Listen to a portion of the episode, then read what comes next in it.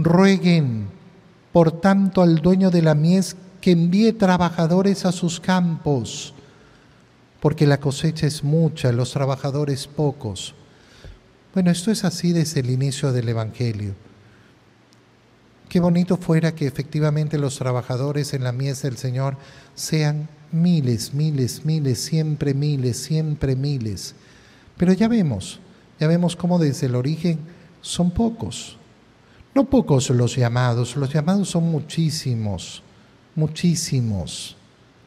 Los que responden son pocos. Y qué importante es preguntarme a mí mismo, ¿a qué me ha llamado el Señor?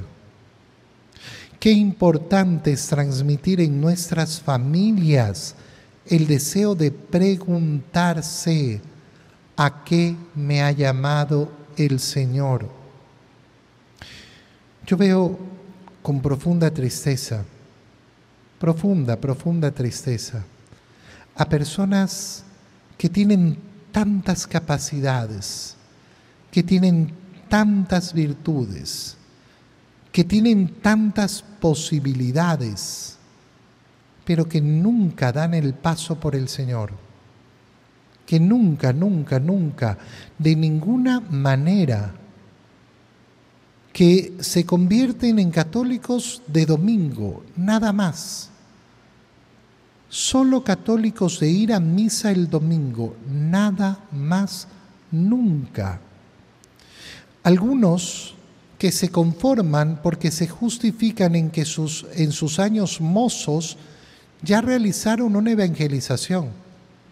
A mí me da una profunda pena escuchar, ¿no? No, yo cuando estaba en el colegio daba catequesis, yo cuando estaba en el colegio tenía una, íbamos de obra de caridad, íbamos para allá, íbamos para acá.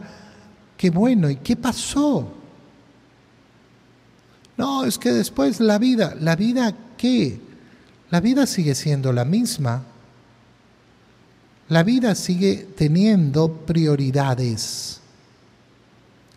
¿Cuáles son tus prioridades? ¿A dónde has puesto el corazón? Oye, a veces hay que reflexionar, ¿no?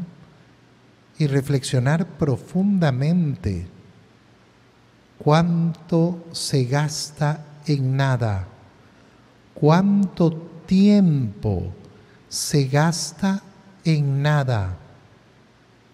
Y tenemos, lógicamente, que abrir nuestros ojos y decir, bueno, el Señor me llama. Y tenemos que rogar también por esas vocaciones. Rueguen al dueño de la mies que envíe trabajadores. Pregúntate hoy día, hoy día que estamos celebrando a San Lucas Evangelista, yo pido, pido por las vocaciones sacerdotales, me preocupo además de ayudar, de fomentar las vocaciones. Estoy preocupado de rezar por aquellas vocaciones que hay, por aquellos seminaristas que conozco. Qué importante es asumir esto